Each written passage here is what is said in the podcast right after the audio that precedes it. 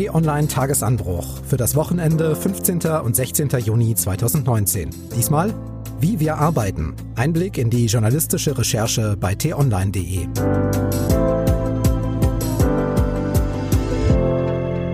Hallo, willkommen im Wochenende. Mein Name ist Marc Krüger und wir besprechen in diesem Podcast Themen, die Sie und uns beschäftigt haben und auch weiterhin beschäftigen werden. Diesmal gibt's aber eine besondere Ausgabe, denn wir wollen ein bisschen in die Redaktion hineinhören. Immer wieder kommen Fragen zu t-online.de, wie wir arbeiten, recherchieren, entscheiden. Und diesen Podcast hier wollen wir auch dazu nutzen, eben diese Fragen zu beantworten. Dieses Mal soll es speziell um Recherche gehen. Deshalb ist Lars Wienand da, bei uns im Newsroom Chef für Investigatives und Recherche. Hallo Lars. Hallo Marc, ich freue mich da zu sein. Lars, du bist seit Anfang 2018 bei t-online.de im Newsroom hier in Berlin. Warst vorher im Lokalen bei der Rheinzeitung in Koblenz, dann bei Funke in Berlin.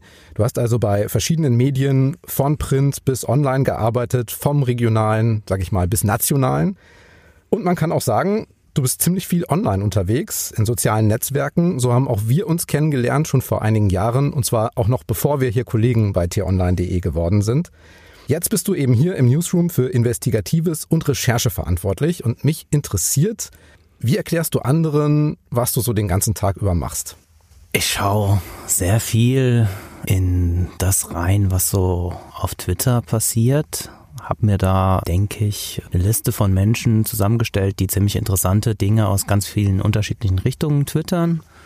Und ab und an sehe ich was, wo ich da direkt drauf springe wo ich entweder Kollegen sage, hier, das ist was, das sollten wir schauen, dass wir da schnell dabei sind.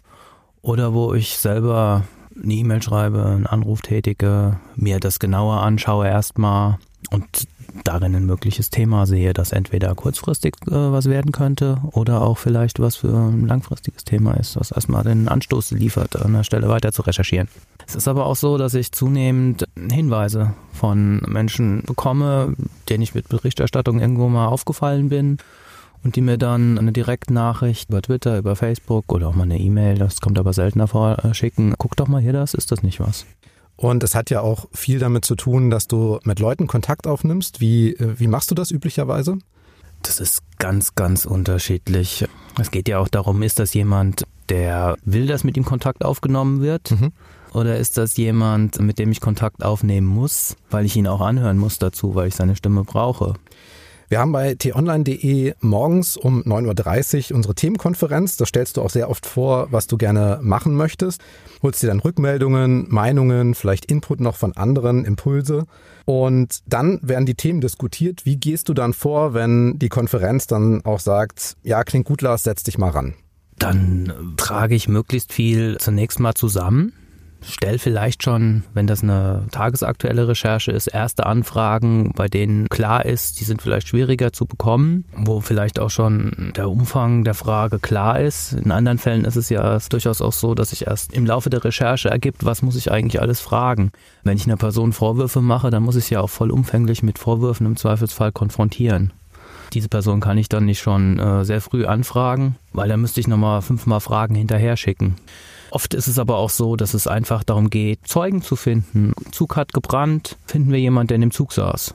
Dann ist das eine relativ unaufwendige Geschichte. Ich suche jemanden in den Netzwerken wieder, der darüber berichtet hat, den ich dann anschreiben kann und nehme dann mit dem Kontakt auf. Was passiert allgemein, wenn du während der Recherche feststellst, so wie man dachte, ist das Thema gar nicht oder es gibt einen Aspekt, der eigentlich diese ganze Geschichte kaputt macht oder so? Also du stellst fest während der Recherche, das Thema ist gar kein Thema und du hast jetzt aber schon Arbeitszeit da reingesteckt. Ja, das ist eine Situation, die kommt durchaus öfter vor. Wir sagen dann kaputt recherchiert. Mhm. Ja, dann war das vergebene Mühe. Im Zweifelsfall kann das auch sein, dass ich dann auf Twitter zumindest einen Hinweis schicke, da ist überhaupt nichts dran an dieser Geschichte. Das kann dann äh, in einer gewissen Blase durchaus auch interessant sein, diese, diese Info zu bekommen. Das ist dann nichts, was uns ein Artikel wert ist, weil da ist nichts passiert, ist jetzt nicht die allerstärkste Nachricht, die gut geklickt würde. Mhm. Aber auf Twitter sind ja doch auch viele Journalisten unterwegs oder Leute, die selber sehr investigativ unterwegs sind, die was gehört haben, die meinen, da wäre was dran. Und für die ist dann der Hinweis, wir haben das mal geklärt, da ist nichts dran, auch wertvoll. Es ist so, dass durchaus viele Journalisten Twitter auch nutzen, um dort Informationen auch mal reinzuwerfen, die jetzt in keinen Artikel münden, ähm, dass man sich da quasi auch so ein bisschen hilft. Vieles von dem, was du bisher geschrieben hast, da würde ich sagen, okay, das ist Handwerk, das ist journalistisches Handwerk, das ist Alltag für, für alle Journalisten. Aber was unterscheidet jetzt deinen Job konkret von dem eines, sagen wir mal, Politikredakteurs bei uns? Also in der Regel ist es so, dass die äh, sehr viel stärker getrieben sind von dem, was die Nachrichtenlage an dem Tag ist. Und ich so ein bisschen rausgezogen bin, in längerfristigen Sachen arbeiten kann oder, oder auch einfach ein, schauen kann, was geht so. Wobei das nicht absolut die Regel ist, weil es ja so ist, dass in Lagen ich dann auch zusteige. Wenn wir merken, da ist was Großes, dann bin ich auch derjenige, der dann schnell mit reinspringt und dann auch mal schaut, äh, finden wir, das Beispiel hatten wir eben, jemand, der in dem Zug saß. Dann schauen wir doch mal, du hast wirklich viele größere, aufwendige, exklusive Geschichten gemacht. Nur mal einige. Anfang 2019 zum Beispiel, da haben wir das Wort Doxing gelernt, also das massenhafte Abwischen von persönlichen Daten und Dokumenten im Netz. Und das war eine Geschichte, weil jemand diese Daten, unter anderem auch von Politikern, von Prominenten und von Journalisten, öffentlich gemacht hat, im Internet veröffentlicht hat.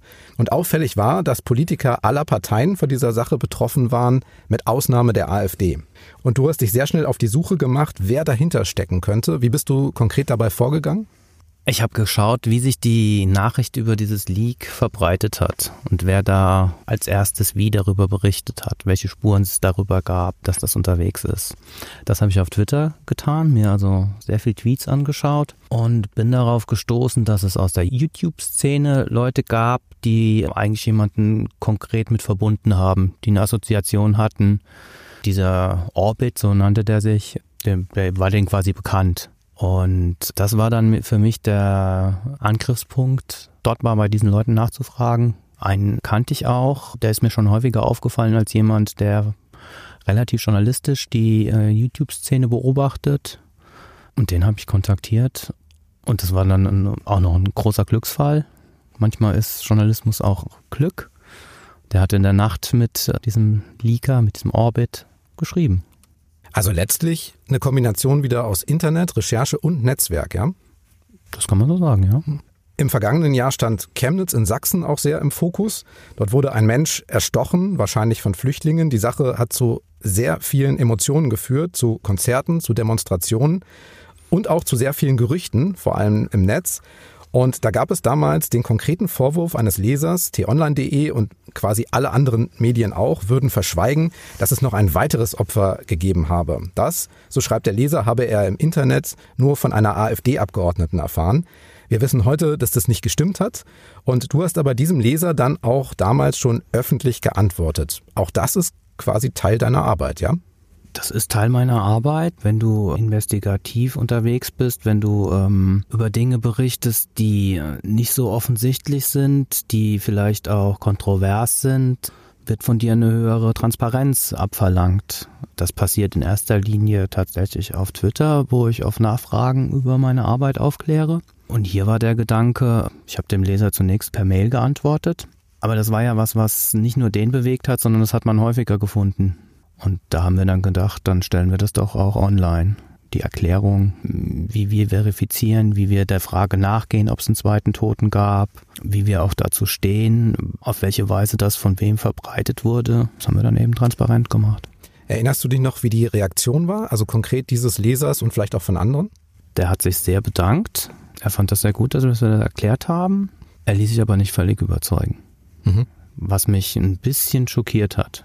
Also man ist in vernünftigem Austausch mit jemandem, legt dar, dass es keinerlei Hinweise gibt, dass die Polizei, wenn es diese Hinweise geben würde, die öffentlich machen würde. Und er zweifelt dann ja nicht nur an mir, sondern er zweifelt eigentlich an, an allen staatlichen Institutionen. War freundlich, ließ sich aber nicht völlig überzeugen. Also ich glaube, es hat schon Zweifel bei ihm gesät, ob er da dieser Quelle trauen darf, aber es hat nicht Gewissheit geschaffen, dass er uns trauen kann. Überhaupt muss man ja sagen, dass zu den Darstellungsformen im Journalismus, also Nachricht, Bericht, Reportage, Interview, Kommentar und so weiter, in den vergangenen Jahren eigentlich eine weitere hinzugekommen ist, eine weitere Darstellungsform, nämlich der Faktencheck. Du hast das gerade beschrieben. Oder das Hinterherspüren und Berichtigen von Behauptungen, meist aus dem Netz. Das machst du auch. Kannst du sagen, welchen Teil deiner Arbeit das so mittlerweile ausmacht? Oft ist das was, was erstmal so nebenbei ist. Du guckst dir irgendwas an und guckst erstmal, stimmt es überhaupt? Und wenn es stimmt, ist es gut, dann hat sich auch schon erledigt. Wenn es nicht stimmt, dann ist es eine Frage, ist es das wert, dass man das weiter aufbereitet? Hängt man damit vielleicht irgendwas höher und gibt dem ein Gewicht? Wenn man, wenn wir das mit unserer großen Reichweite aufgreifen und transportieren, bei manchen Menschen bleibt dann auch eigentlich gar nicht hängen die Richtigstellung, sondern der Sachverhalt, der falsch dargestellt worden ist, verfestigt sich bei denen. Ja, es ist eine Abwägung. Machen wir es? Wann machen wir es? Dass wir es dann machen, ist jetzt nicht der Hauptteil meiner Arbeit. Und auch da sind wir eigentlich wieder beim Beispiel Chemnitz. Es gab damals eine riesige Diskussion um das Wort Hetzjagd. Ja? Angefeuert durch ein Video, das eben so etwas in Chemnitz zeigen sollte. Und auch da hast du dich dahinter geklemmt und hast nachgewiesen, dass dieses eine Video in Chemnitz aufgenommen wurde und zwar auch an dem richtigen Tag, an dem fraglichen Tag. Wie gehst du bei sowas vor? Das war Donnerstagabend, ich saß vorm Fernseher und sehe dann einen Tweet der Bildzeitung, wo der ähm, Herr Maaßen quasi Zweifel an der Echtheit des Videos äußerte. Wir erinnern uns, das war der Verfassungsschutzpräsident zu der Zeit. Und ich bin da an der Stelle eigentlich sofort vom Glauben abgefallen, weil ich mir das Video in den Tagen vorher schon angeguckt hatte. Der erste Schritt ist erstmal den Ort zu finden, der dort zu sehen ist. War eine sechsspurige Straße, es war ein Gebäude im Hintergrund zu erkennen. Es gibt nicht so viele sechsspurige Straßen in Chemnitz. Und dann ist der erste Weg quasi in Google nach einer Ansicht zu suchen, die den Ort darstellt, abbildet. An dieser Straße gibt es zwar kein Street View, dieser Kartendienst von Google, wo du dir Straßenansichten anschauen kannst, wo in Deutschland, wenn Straßen fotografiert sind, sehr viele ähm, Häuser verpixelt sind. Es gab aber äh, so eine 360-Grad-Kamera in der Nähe und eine Ansicht von dort. Und da war ganz klar, es ist dieser Ort. Es ging dann also quasi nur noch um die Frage, ähm, ist das Video auch an dem Tag aufgenommen worden? Dafür ähm, habe ich dann nach weiteren Videos gesucht, habe Personen gefunden, die auf beiden Videos drauf waren und während bei dem Video die Quelle ja so ein bisschen unsicher war, gab es andere Videos mit den gleichen Personen im Video, die von bei Zweifel erhabene Quellen waren. Damit war eigentlich klar, es ist von dem Tag, es ist aus Chemnitz. Was soll da nicht echt sein dran? Man hätte sich noch fragen können, sind die Bilder manipuliert, ist da groß getrickst worden, aber dafür war es zu schnell online. Also in so kurzer Zeit zwischen dem Geschehen und bis das Video zu sehen war, so weit ist keine Technik, so schnell sowas zu manipulieren oder man hätte Tage vorher schon davon wissen müssen. Und ich glaube, so weit ging keine Verschwörungstheorie, sowas zu glauben. Weitere größere Geschichten, die du gemacht hast, haben sich um Spender der AfD-Co-Fraktionsvorsitzenden Alice Weidel gedreht, um einen Mitarbeiter eines AfD-Bundestagsabgeordneten und so seine Verstrickungen Richtung Russland und zu einem Fall von Brandstiftung in der Ukraine. Darf ich dich ganz kurz unterbrechen und dir zu dem Mitarbeiter des Bundestagsabgeordneten was sagen, weil das war noch mal ein bisschen andere Geschichte, die für meine Arbeit nicht so typisch war. Da bin ich nämlich nach Polen geflogen und habe mir dort einen Prozess in Krakau angeschaut zusammen mit Kollegen vom RBB und mit einer polnischen Kollegin, die auch Deutsch konnte. Wenn ich sonst sehr viel im Netz recherchiere, war das halt was, wo ich wirklich nach Polen gereist bin, mich in den Prozess gesetzt habe, um dort zu hören, fällt der Name dieses Mitarbeiters. Wird er dort belastet? Und der fiel. Es hieß dann, der Mitarbeiter, der wurde dort beschuldigt, den Brandanschlag äh, in Auftrag gegeben zu haben. Das Thema AfD zieht sich so ein bisschen durch, durch viele deiner Recherchen. Warum ja. steht die AfD da so im Fokus? Es ist nicht so, dass ich mich danach eigentlich dränge jetzt oder einen besonderen Belastungseifer gegenüber der AfD hege. Es ist eben so, dass von dort die meisten fragwürdigen Aktionen kommen. Also die AfD ist die Partei. In Teilen kann man auch sagen, es liegt vielleicht daran, dass sie noch jünger ist und sich Strukturen noch nicht so gebildet haben und dort noch äh, mehr Wildwuchs möglich ist die äh, eben häufiger Anlass für Recherchen liefert, die Fragen aufwirft. Ist es so, dass du mit jeder Partei genauso umgehen würdest, wenn die Ansätze liefert? Ich glaube, inzwischen ist es in Medien allgemein so, dass äh, mit anderen Parteien strenger umgegangen wird als mit der AfD. Also bei anderen Parteien liegt die Hürde sehr viel niedriger, zu ihnen zu recherchieren, weil man quasi schon das Bedürfnis hat, man kann ja nicht nur über die AfD was machen, und bei Dingen, die man der AfD durchgehen lässt, das muss jetzt gar nichts groß Investigatives sein, sondern Äußerungen, die Politiker tätigen, da gehen bei der AfD inzwischen so viel durch, was bei anderen Parteien zu einer großen Berichterstattung führen würde. Wir haben über größere Geschichten gesprochen, an denen du dran warst. Und einige deiner großen Recherchen, da hast du Wochen oder sogar Monate immer wieder dran gesessen, hast immer weiter recherchiert und ich kann verraten, es läuft mit sehr, sehr viel Energy Drinks ab und kostet auch Zeit und du bist auch dafür bekannt, dass du sehr, sehr lange in der Redaktion sitzt, teilweise auch der Letzte bist, der dann das Licht ausmacht. Trotzdem kannst du vieles davon nicht alleine machen oder nicht alles. Deshalb gibt es Kooperationen in der Redaktion und auch außerhalb. Ja, das ist so, dass wir durchaus Themen haben, wo wir sagen, das ist so aufwendiger oder da ist auch vielleicht das Wissen, Spezialwissen von jemand anderem gefragt, der da schon Erfahrung hat. Und dann machen wir das immer wieder mal so, dass äh, jemand zwei, drei Tage zusammen auch mal mit mir in eine Recherche einsteigen kann aus einem anderen Ressort. Das sind Kollegen, die dann super Arbeit machen. Das ist eine Freude. Das zum einen im Haus, zum anderen ist es aber auch so, dass wir mit anderen Medien auch schon Themen gemeinsam recherchiert haben. Mit dem Portal Netzpolitik zuletzt, aber auch mit Kontraste, dem ARD Politikmagazin. Welche Rolle spielen Anwälte bei deiner Arbeit? Am liebsten keine. Ja. Ähm, es lässt sich aber nicht vermeiden, dass sie ins Spiel kommen, weil wir Dinge schreiben, die Beteiligten sehr unrecht sind oft. Es ist wichtig, dass es die Anwälte auch gibt. Es ist wichtig, dass Betroffene die Möglichkeit haben, über Anwälte im Zweifelsfall auch bei Überschreitungen der Presse dagegen vorzugehen. Wir stellen aber durchaus fest, dass es Protagonisten gibt, die versuchen, jede Berichterstattung über sie möglichst zu unterdrücken. Mhm. Wie läuft das ab? Da kommt ähm, manchmal schon nach der ersten Anfrage eine Mail. Mein Mandant ist keine Person des öffentlichen Interesses. Eine Berichterstattung ist nicht gerechtfertigt. Wir werden dagegen vorgehen. Zum Teil kommt es dann eben, wenn die Veröffentlichung erfolgt ist. Wir haben noch nichts zurückziehen müssen.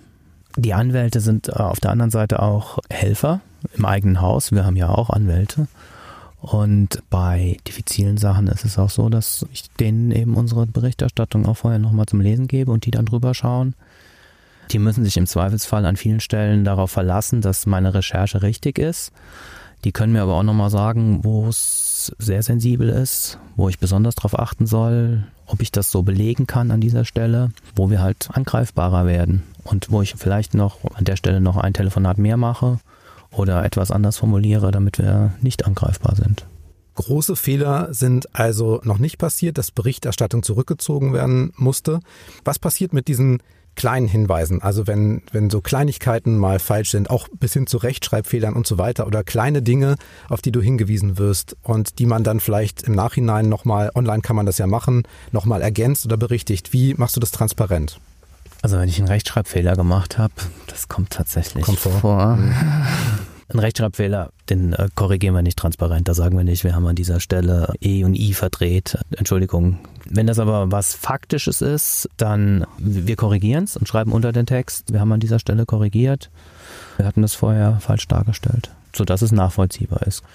Ich glaube, da ist auch die Glaubwürdigkeit wichtig und ich glaube, die meisten Leser verstehen auch, dass man ein Fehler passiert. Das darf an einer zentralen Stelle darf es nicht passieren. Aber ein Text hat oft so viele Informationen, es fällt einem an dieser Stelle nicht auf. Es fällt auch keinem beim Korrekturlesen auf. Es ist auch nichts, was wirklich wichtig ist für, die, für das Text, aber es ist falsch.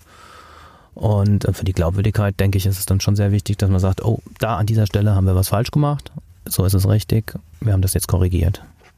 Jetzt sind es aber nicht immer nur die ganz, ganz großen, aufwendigen Recherchen, die du machst. Es sind auch kleine, manchmal kuriose oder besondere Geschichten, denen du begegnest. Lustige Videos aus dem Netz, denen du nachspürst, Aufregung um angeblich ausgebrochene Tiere in einem Zoo in der Eifel habe ich gefunden oder auch kuriose Lottozahlen. Auch das sind Artikel von dir. Wie wählst du da aus, was du machst? Wenn ich was sehe, wo ich denke, das könnte was sein, was, was viele Leute interessiert und ich gerade die, die Zeit habe oder mir die Zeit nehme. Das kann durchaus auch sein, dass das mal samstagsabends beim Fernsehen mir auffällt.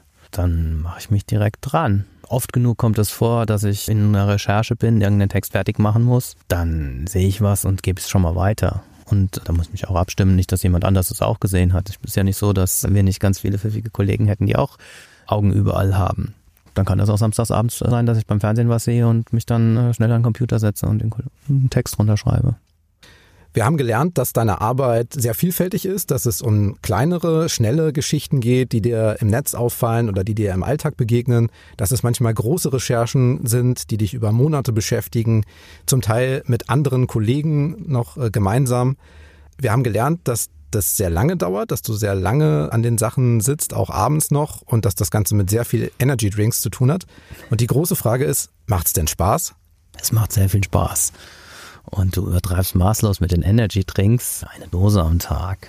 Und die Energie, die gibt mir die Arbeit eigentlich. Also bei uns haben wir schon einen Geist, wo ja, wo es Spaß macht, wo du sehr viel Wertschätzung von, von Kollegen erfährst, wo du auch merkst, es wird von den Menschen wahrgenommen, was du tust. Es macht sehr viel Spaß. Dann noch ein Hinweis. Wenn Sie Podcasts mögen, sagen Sie es gerne weiter und unterstützen Sie die Podcastmacher durch ein Abo und durch Bewertungen. Abonnieren ist kostenlos und geht zum Beispiel leicht bei Apple oder Google Podcasts, bei Spotify oder in der Podcast-App auf Ihrem Smartphone. Unseren Podcast finden Sie, wenn Sie nach Tagesanbruch suchen. Und auch wir freuen uns über eine Bewertung bei Apple oder Amazon. Für heute sage ich vielen Dank fürs Zuhören. Danke Lars für den Einblick in deine Arbeit. Dankeschön Marc, dass ich Einblick geben durfte. Und tschüss, bis zum nächsten Mal. Tschüss.